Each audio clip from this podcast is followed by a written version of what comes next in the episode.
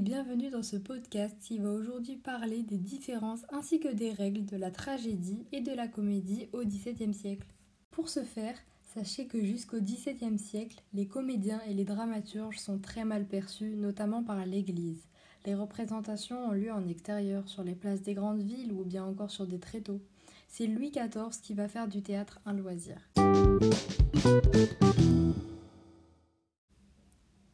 Un mouvement littéraire et artistique va donc énormément se développer au XVIIe siècle. C'est le classicisme. La tragédie et ses règles. Venons-en aux faits.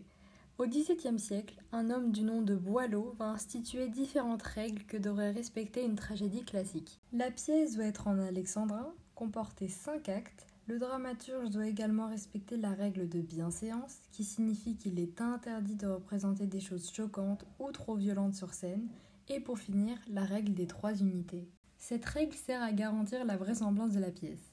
On y trouve l'unité d'action, la pièce doit comporter une seule intrigue, l'unité de temps, l'intrigue doit se dérouler sur 24 heures, et l'unité de lieu, qui consiste à avoir un seul décor. De plus, on retrouvait uniquement des nobles dans une tragédie, et la fin était malheureuse, le plus souvent causée par la mort de nombreux personnages. Maintenant, intéressons-nous à la comédie, moins complexe que la tragédie, mais qui possède toutefois ses caractéristiques. Contrairement à la tragédie, elle représente les personnages du peuple, et sa fin est heureuse, en se concluant le plus souvent par un mariage pour signifier le bonheur. Cependant, la comédie comme la tragédie ont toutes les deux un but moral, étant de corriger les défauts humains. La comédie passe par le rire, car à force de se moquer d'un personnage, on ne veut pas lui ressembler. Au contraire, la tragédie va inspirer la pitié et la terreur chez le spectateur. Pour résumer, la tragédie au XVIIe siècle était un art très académique, avec de nombreuses règles qui, pour la majorité, servaient à garantir la vraisemblance de l'histoire contrairement à la comédie, qui elle était beaucoup plus souple.